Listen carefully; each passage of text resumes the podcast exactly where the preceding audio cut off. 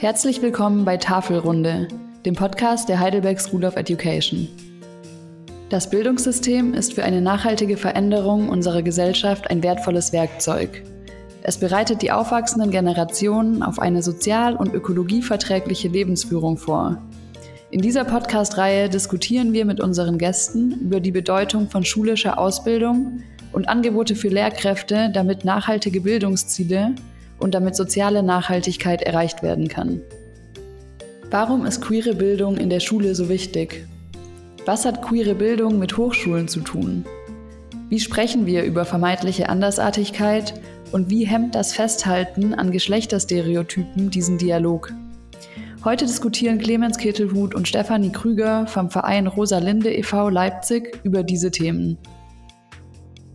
Herzlich willkommen. Ich begrüße Stefanie Krüger vom Rosalinde Leipzig e.V. in unserem Podcast zum Thema soziale Nachhaltigkeit und Bildung.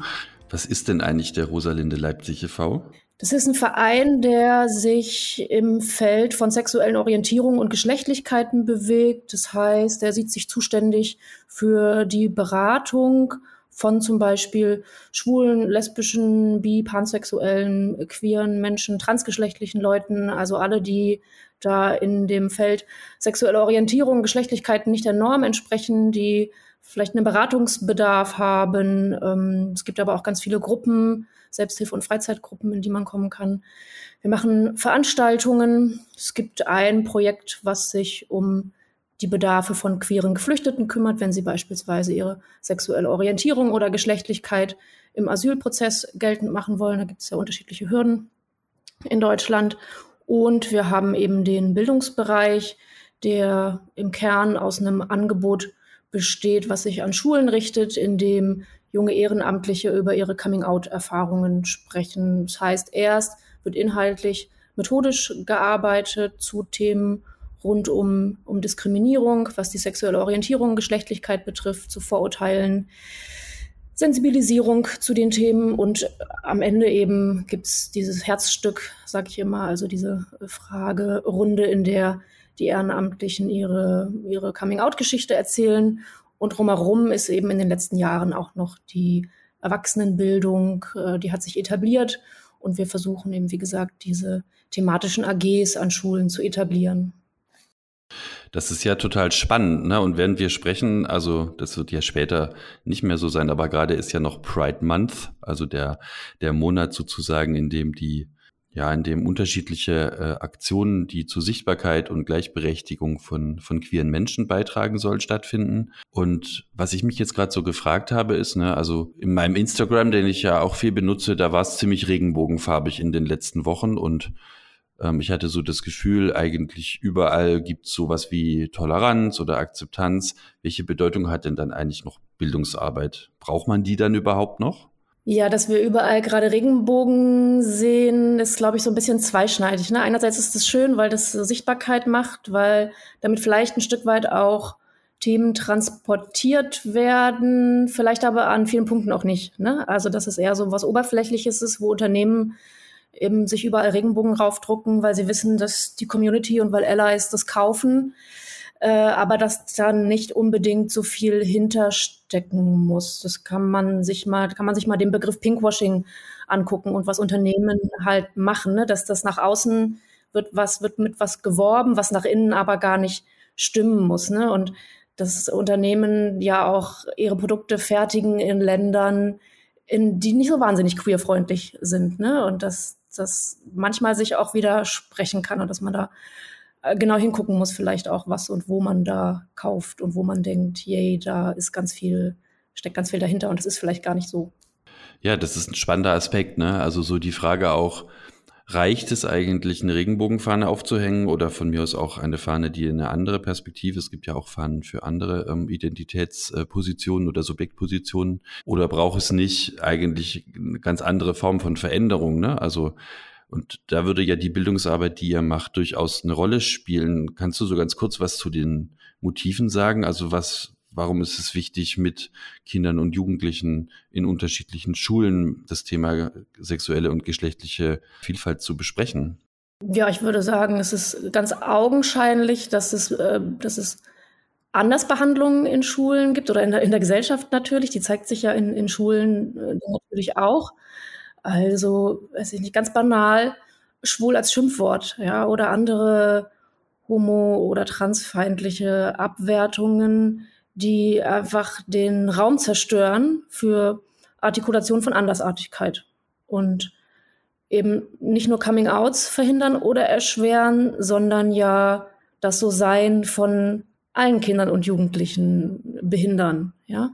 Also wenn bestimmte Tätigkeiten als, als weiblich oder als schwul kodiert werden, wenn Jungen sie, äh, wenn Jungen sie vollziehen oder wenn, wenn Jungen sich auf eine bestimmte Art und Weise zeigen, dann macht das ja den Raum zu für alle, sich in ihrer Geschlechtlichkeit zum Beispiel zu erproben. Und bei Schulen sehen wir eben, dass die, dass die auf eine ganz besondere Art und Weise wirken. Ich glaube, das hat was mit dem sozialen Ort Schule zu tun. Ne? Also wir haben da Gruppen, die zwangsweise jeden Tag zusammenkommen müssen. Da etablieren sich bestimmte Dynamiken. Die Leute sind einfach über Jahre halt in, zusammen in der gleichen Gruppe. Es äh, etablieren sich bestimmte Positionen innerhalb dieser Gruppe. Auf- und Abwertung findet statt. Das verstärkt sich dann nochmal in der Pubertät, ne, wo es darum geht, ja, die eigene Identität zu finden, herauszufinden, wer man ist, was man ist, was man möchte, was man nicht möchte.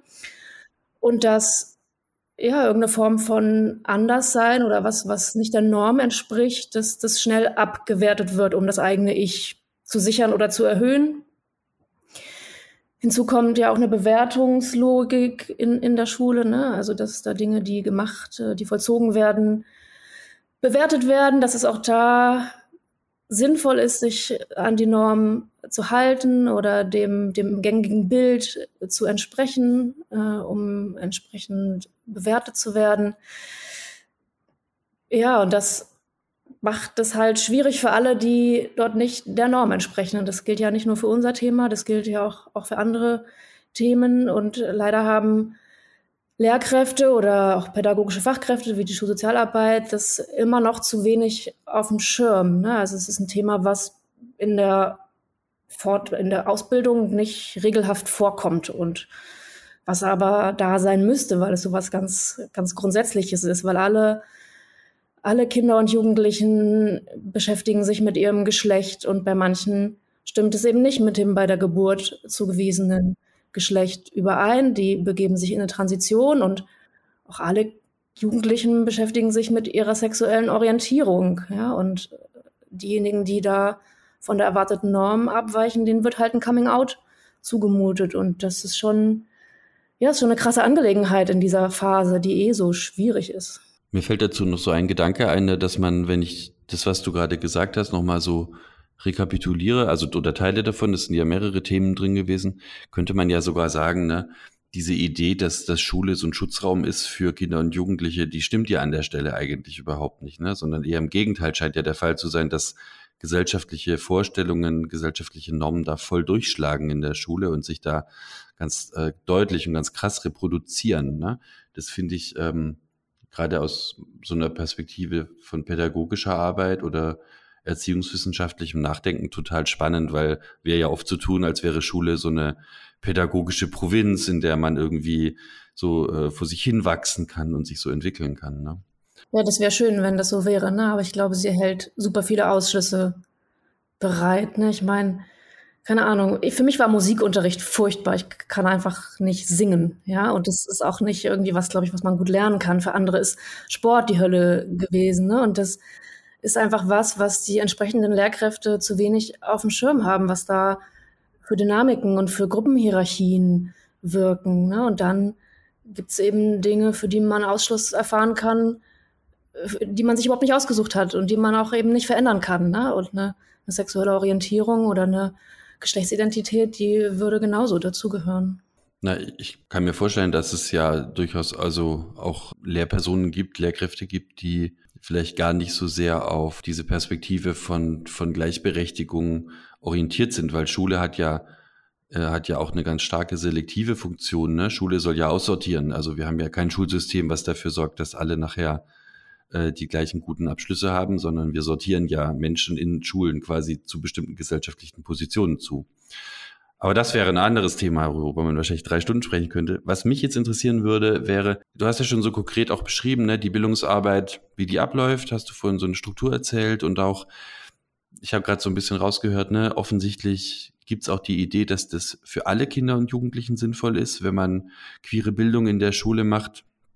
Ähm, vielleicht kannst du den Punkt noch mal ein bisschen stärker darstellen, weil ich glaube, das ist ähm, total wichtig, ne, zu verstehen, dass wenn wir äh, diese Perspektive, die ihr einnimmt in der Schule, dass die eben wirksam ist für viele Menschen und nicht in Anführungszeichen nur für die Zielgruppe, die man als erstes vielleicht im Kopf hat. Ja, ich, also Themen zu, zu sexuellen Orientierungen, zu Geschlechtlichkeiten, Geschlechtsidentitäten, die sind für mich ganz stark mit Geschlechterrollen auch verbunden. Ne? Also die Zuschreibung zu männlicher Homosexualität ist eben, eben eine eher weibliche Geschlechtsrolle und die Zuschreibung zu weiblicher Homosexualität ist eben eine eher männliche Geschlechtsrolle. Deswegen kann ich das überhaupt gar nicht frei von Gender-Themen denken. Dies ist so stark miteinander verknüpft. Und wenn man da sich Jugendgruppen oder äh, kann man auch schon in die Kita gucken, ne? wie, wie stereotyp sich zum Teil Kinder und Jugendliche verhalten, ähm, also ich erinnere mich an, an Studien, wo, wo, de, wo jungen Mädchen gefragt wurden oder gesagt wurden, hier, das ist ein Spiel für besonders kluge Kinder oder für besonders fleißige Kinder, ja. Und ab einem bestimmten Alter wählen die Mädchen dann halt das Spiel für die besonders fleißigen Kinder. Und die Jungen halten sich halt überdurchschnittlich häufig für klug, ja. Und das sind einfach so Geschlechterrollen, die wir Kindern ganz früh überstülpen. Ja, die kommen ja von den Erwachsenen, nee, wir Erwachsenen, Jungen und Mädchen sehen. Da gibt's ja auch diverse Studien, ne, die das belegen, dass Menschen ganz unterschiedlich mit Jungen und Mädchen umgehen, auch wenn sie das sich vielleicht selber nie eingestehen würden. Und es prägt ja einfach äh, Menschen. Und ich glaube, dass wenn wir über, über sexuelle Orientierungen reden, können wir das nicht entkoppelt von Geschlechterrollen tun und dass das immer mit einer Erweiterung von, von Möglichkeiten einhergeht. Oder auch die, also wenn man, wenn man Homo, Bi, Pansexualität, also alles, was nicht heterosexuell ist, wenn man das thematisiert und ein Stück weit normalisiert, dass da einfach auch die Angst für, da, also so gehalten zu werden, sinken kann bei Jugendlichen, ne? dass das Möglichkeiten eröffnet, sich auszuprobieren oder ja, selbst wenn nicht, ne? Also selbst wenn man einfach nur von dieser Geschlechterrolle abweicht, dass man da nicht mehr die Angst haben muss, diese Zuschreibung zu bekommen. Ich erinnere mich auch an einen Artikel, den ich gelesen habe, der belegt hat, ähm, das war aus dem amerikanischen Raum, dass allein die Existenz von sogenannten äh, Gay Straight Alliances, das ist ja das, was wir hier als Regenbogen-AGs haben, dass das die Suizidquote auch bei heterosexuellen Jugendlichen senken kann. Nur wenn diese AG existiert und irgendwie so ein bisschen in die Schule hineinwirkt. Und das finde ich einen krassen Befund, ja, weil das ja heißt, okay, wenn diese Themen da sind, wenn wir uns als Bildungseinrichtung damit beschäftigen, dann kann das eine enorme Erleichterung für Jugendliche bedeuten. Das finde ich äh, total interessant. Ich würde, äh, ich komme gleich auch nochmal auf diese äh, Gay Straight Alliances oder Regenbogen AGs zurück. Ich bin gerade noch mal so hängen geblieben auch an der Frage ne, der gesundheitlichen Situation. Also das gibt ja äh, ungefähr seit vier Monaten eine neue Sondererhebung, die gezeigt hat, dass äh, generell queere Menschen in äh, also größere gesundheitliche Probleme psychischer und physischer Natur haben. Ne? Und das, äh, es gibt ja Leute, die das dann auf äh, den schlechten Lebensstil zurück äh, äh, orientieren. Das ist natürlich Quatsch, das wissen wir alle, ne? sondern das hat natürlich was mit Minderheitenstress zu tun und damit, dass die Gesellschaft, sagen wir mal, in vielen Teilen einfach queerfeindlich ist. Ne? Und dass Menschen, die äh, sozusagen dieser Gruppe zugehören, einfach mehr soziale Ausschlusserfahrungen, Isolationserfahrungen und auch Angsterfahrungen, glaube ich, machen müssen als andere. Und jetzt äh, hast du gerade schon gesagt, ne, die Regenbogen-AGs, die äh, ihr in Sachsen ja gerade äh, anfangen zu etablieren, ähm, was ja auch gerade für den Kontext Sachsen, glaube ich, echt nochmal eine coole Geschichte ist. Das klingt ja so, als ob es eine Idee gibt, so eine Verstetigung der Arbeit. Ne? Also so Bildungsangebote, das haben wir jetzt vorhin gar nicht, glaube ich, so richtig klar gemacht, die ihr machen könnt, die sind ja im Regel, in der Regel kurzzeitpädagogisch. Das heißt, ein oder zweimal äh, werden da äh, Angebote gemacht. Und wie seid ihr auf die Idee gekommen, da jetzt was Nachhaltigeres zu etablieren? Und wie muss ich mir das überhaupt vorstellen? Ja, ich würde sagen, das ist ein Stück weit die Entwicklung, die das Projekt einfach genommen hat. Also irgendwie zu sehen, genau das, was du sagst. Ne? Wir besuchen die Schulklassen in der Regel einmal. Wenn wir Glück haben, kriegen wir den ganzen Tag. Wenn wir Pech haben, sind es drei Unterrichtsstunden. Also das ist so das Minimum, drei Unterrichtsstunden. Und dann war es das für diesen Jahrgang. Ne? Und da muss man darauf hoffen, dass die Schule da irgendwie weiter was Sinnvolles macht. Ne, wir haben ja am Anfang gesprochen über die mangelnde Thematisierung in der, in der Lehramtsausbildung. Das heißt, wenn jetzt die Studis da nicht irgendwie mal drauf gestoßen sind oder das aus anderen Gründen besonders wichtig finden, passiert da wahrscheinlich nicht so wahnsinnig viel. Und dann gibt es ja einfach diese Förderlogik, in der wir uns befinden, in der wir mittlerweile immerhin nur alle drei Jahre Anträge schreiben müssen, eine Projektweiterentwicklung ähm, konzipieren müssen, in der wir dann gedacht haben, okay, das ist ein total sinnvolles Konzept. Wir kennen das aus anderen Bundesländern, vor allem aus Nordrhein-Westfalen, wo es das seit über zwölf Jahren gibt, ähm, die mittlerweile sehr viele Schulen der Vielfalt finden konnten. Ähm, und auch andere Bundesländer haben angefangen, das zu übernehmen.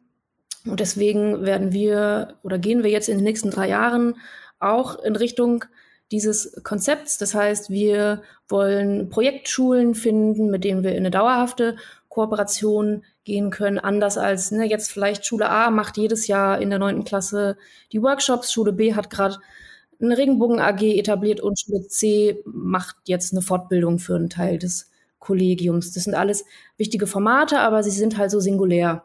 Und deswegen wollen wir mit diesem Format Schule der Vielfalt einfach nachhaltig Veränderungen bewirken, indem Schulen eben alle drei dieser Formate regelmäßig durchführen müssen, indem es eine Ansprechperson nach innen und nach außen an der Schule für Themen rund um sexuelle und geschlechtliche Vielfalt gibt und die Schulkonferenz muss das Ganze positiv bescheiden. Das heißt, nicht nur drei Leute an der Schule finden das wichtig, sondern die Mehrheit der Schule steht dahinter. Dann bedeutet es auch Vernetzung mit anderen Projektschulen. Es bedeutet jährlich einen Bericht abzugeben. Es ist also ein relativ hochschwelliges Verfahren, aber das ist absichtlich so, ähm, so gesetzt, eben weil das am Ende auch was heißen soll. Ne? Es soll nicht nur das Schild, was es dann auch gibt, am Eingang hängen und dann steckt da nicht so viel dahinter, sondern das Ziel ist tatsächlich, die Schulkultur zu verändern, ne? Schulen zu queerfreundlicheren Orten zu machen.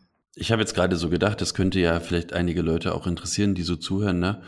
Wenn das, also die, die Regenbogen-AGs, die sind ja quasi gemischt, ne? Also das sind ja queere und nicht queere Leute. Das ist ja eine Entscheidung, die man an einer bestimmten Stelle getroffen hat. Gibt es dafür einen Grund? Also ich könnte jetzt ja so ein bisschen auch sagen, warum gibt es denn nicht einfach erstmal einen Schutzraum für queere Kinder und Jugendliche, wo die mal zwei Stunden lang ihre Ruhe haben vor den anderen? Ne? Ja, es hat mehrere Gründe. Ich glaube, vielleicht ist es noch nicht an dem Punkt, dass man sowas machen kann, dass die Hürde ohnehin schon hoch ist, diese AGs aufzusuchen. Also das wissen wir aus Erzählungen, aus Berichten von anderen AGs. Ich erinnere mich an einen Text, den ich gelesen habe in einem Sammelband, wo ein Lehrer das über lange Zeit gemacht hat und wo, ich glaube, ein Schüler am Ende seiner Schulzeit zu ihm gekommen ist und hat gesagt, er fand es ganz wichtig, dass es diese AG gibt, aber er hat sich nie getraut, dorthin zu gehen. Ne? Einfach weil das was mit Sichtbarkeit zu tun hat, weil ich mich sozusagen verdächtig mache, wenn ich da hingehe, auch wenn das als, als Gay Straight Alliance angelegt ist. Ne? Also als AG, die für alle offen ist, hat das auch eine Hürde. Es hat eine viel stärkere Hürde, vermutlich noch, wenn das klar als Coming-out-Gruppe gelabelt ist. Ne? Und dann haben wir vielleicht auch das Problem, dass sehr kleine Schulen gar nicht genug Leute finden würden, die sich an so einer AG beteiligen. Und hinzu kommt ja noch, ähm, dass es ja einfach ein Thema ist, was alle was angeht. Also klar haben queere Jugendliche einen besonderen, besonderen Schutzbedarf und den, den braucht es auch, den braucht es dann an anderen Stellen. Aber dass sich mit diesen Themen befasst wird und dass es da eine Veränderung gibt, ich glaube, da sind wir auf Allies einfach auch ein Stück weit angewiesen. Ne? Also, dass man das nicht alleine auskämpfen kann sondern dass es genauso die andere Perspektive braucht oder Leute, die eben diese Coming-out-Erfahrungen nicht haben, aber die diese Themen auch wichtig finden, so wie das ja auch, so nehme ich das zumindest wahr, natürlich auch von weißen Menschen erwartet wird, dass sie sich mit Rassismus befassen und mit ihrem eigenen Rassismus befassen. Ob das immer alles in einem Raum passieren kann, ne? Das ist, wäre dann natürlich die nächste berechtigte Frage. Aber ich glaube, in so einem kleinen Mikrokosmos wie Schule ist es vielleicht das, das Format, was eher funktioniert. Die AGs sind ohnehin klein, ne? Also so wie sie jetzt angelegt sind, sind sie eher klein, zwischen fünf bis zehn Leuten. Ne? Wenn man das dann nochmal aussieben würde und sagen würde, nur Leute mit Coming-out-Erfahrungen, dann haben wir ja auch noch den Punkt, dass es manchmal Leute gibt, die sich zu dem Thema hingezogen fühlen, die aber noch gar nicht wissen, warum. Ja? Und für die die Teilnahme an der AG, da gehen die vielleicht eins, zwei Jahre hin und haben dann erst ihr Coming-out und vorher war das ihnen gar nicht klar. Ne? Und dass es ihnen das auch erst ermöglicht, dann vielleicht zu sich zu finden. Vielleicht kannst du ganz kurz, also so zwei beispielhafte Aktivitäten in so einer AG noch beschreiben, weil ich glaube, ne, bei Volleyball AG wissen wir wahrscheinlich alle ungefähr, was passiert. Ne? Man, man spielt Volleyball oder Aquarien gab es so in meiner Schulzeit. Da musste man dann das Aquarium putzen und konnte die Fische angucken. Ähm, also ich war da nie, ne, aber so. Aber bei, bei einer Queer Straight äh, Alliance oder bei einer Regenbogen AG, ähm, was passiert da?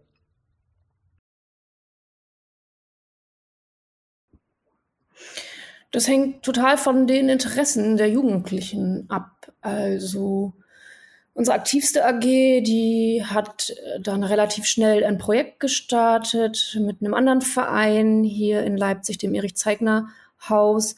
Die ähm, engagieren sich für die Stolperstein-Verlegung. Ne? Also kennen wir alle wahrscheinlich Stolperstein, das Konzept ähm, als, als Mahnmal deutschlandweit zu finden, überall und die haben dann eine Biografie eines schwulen Mannes recherchiert, der nach Paragraph 175 im Nationalsozialismus verfolgt wurde. Die waren im Stadtarchiv, ähm, haben dort äh, Daten gesammelt und haben dann diese Biografie aufgeschrieben. Und nach einem halben Jahr kam dieser Künstler und hat dann diesen Stolperstein hier verlegt. Die haben das auch recht feierlich gestaltet. Die haben dann Redebeiträge gehalten. Das waren 50 Leute anwesend von der Schule und auch aber von der Community, weil wir das auch gestreut hatten, dass die, die AG das macht.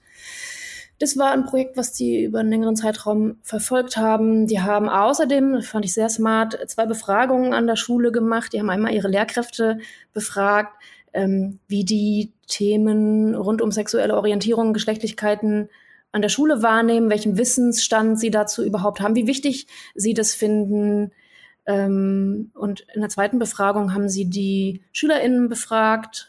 Das war so ein bisschen die Idee, auch ganz süß, herauszufinden, wie viele Leute an der Schule queer sind, sozusagen. Ich gesagt, naja, aus unterschiedlichen Gründen werdet ihr das wahrscheinlich nicht rausfinden, auch wenn das ein recht guter Fragebogen am Ende äh, geworden ist und sich tatsächlich, äh, also ein Großteil der, der Schule beteiligt hat. Schon am ersten Tag hatten die einen Rücklauf von, weiß ich nicht, über 500 Online-Fragebögen, die sie ausgewertet haben und das haben die dann auch veröffentlicht, die Ergebnisse an der Schule, haben das also reingetragen. Die haben Literatur für die Schulbibliothek besorgt. Die haben jetzt so ein kleines Blatt angefangen. Das Regenbogenblatt heißt das, äh, wo sie immer mal Flaggen vorstellen oder wo sie auch Ergebnisse dieser Studie nochmal veröffentlichen, wo sie verschiedene Themen besprechen werden. Unter anderem, weil, so habe ich das verstanden, sich das ein bisschen schwierig gestaltet hat, mit den Themen auch in die Schulzeitung zu kommen. Ne? Also da gab es irgendwie so ein bisschen, weiß ich nicht, Abwehr oder wurde nicht die Notwendigkeit gesehen. Deswegen haben die jetzt ihr eigenes kleines Faltblatt, das habe ich gestern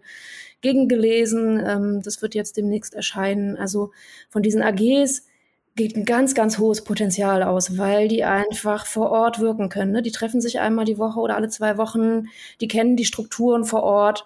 Das ist was anderes, als wenn wir von außen kommen und die können wirklich, glaube ich, nachhaltig was verändern. Ja, ja Mensch, das ist äh, total schön zu hören und Jetzt hast du das Stichwort quasi, mit dem ich jetzt zum Ende komme, schon gesagt. Ne? Es geht um Nachhaltigkeit, ne? soziale Nachhaltigkeit und während wir hier ja in Baden-Württemberg noch nicht mal so richtig viele Schulaufklärungs- oder Bildungsprojekte haben, es gibt ja nur ganz wenige, ist äh, in Sachsen offensichtlich so, dass der nächste Schritt, wenn ich, wenn ich jetzt mal so unterstelle, das ist eine Entwicklung, die immer so ablaufen soll, ne, schon gegangen wird und ihr tatsächlich ein Instrument gefunden habt oder einen Zugang gefunden habt, mit dem Schulen sich entwickeln können. Das kann man ja in unterschiedliche Kontexte stellen. Man könnte sagen, es hat was auch mit inklusiver Schulentwicklung zu tun, wenn man Inklusion versteht als Schulen, die alle willkommen heißen, aber gleichzeitig, und das finde ich an deinem Beispiel ganz charmant, zeigt es auch, dass es eben nicht bei einer Vorstellung von alle sind bunt und vielfältig stehen bleibt, sondern die Kinder und Jugendlichen offensichtlich ein gutes Gespür dafür entwickelt haben, dass es um soziale Ungleichheit geht und um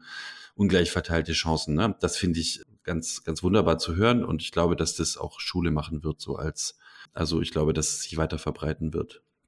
Ähm, so als letzte, so eher kurze Frage vielleicht noch ein oder zwei Sätze, Steff. Was können wir als Hochschule, was können Hochschulen tun?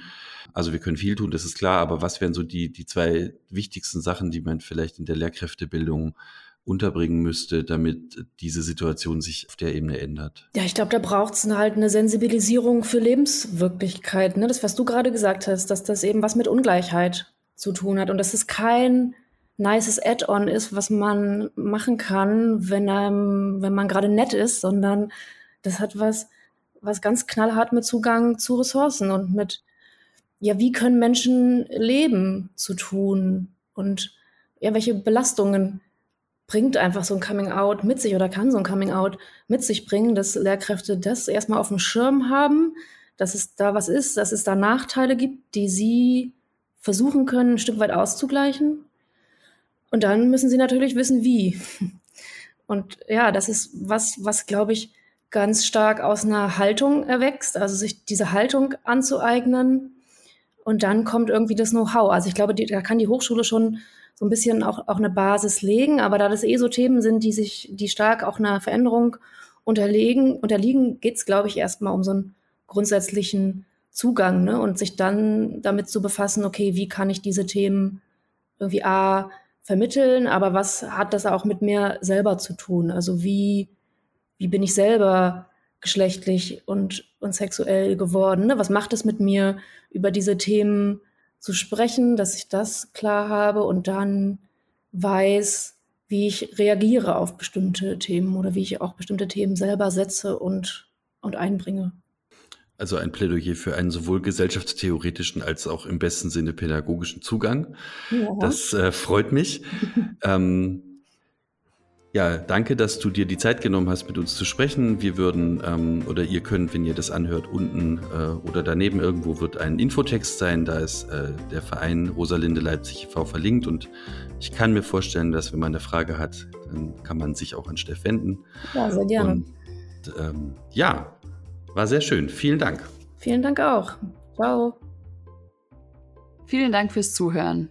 Sie hörten eine Folge von Tafelrunde, dem Podcast der Heidelberg School of Education, der gemeinsamen hochschulübergreifenden Einrichtung von Universität Heidelberg und Pädagogischer Hochschule Heidelberg.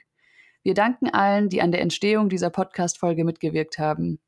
Weitere Angebote für Lehramtsstudierende, Studieninteressierte, Lehrkräfte und Teachers Educators finden Sie auf hse-heidelberg.de. Die HSE wird im Rahmen der gemeinsamen Qualitätsoffensive Lehrerbildung von Bund und Ländern aus Mitteln des Bundesministeriums für Bildung und Forschung gefördert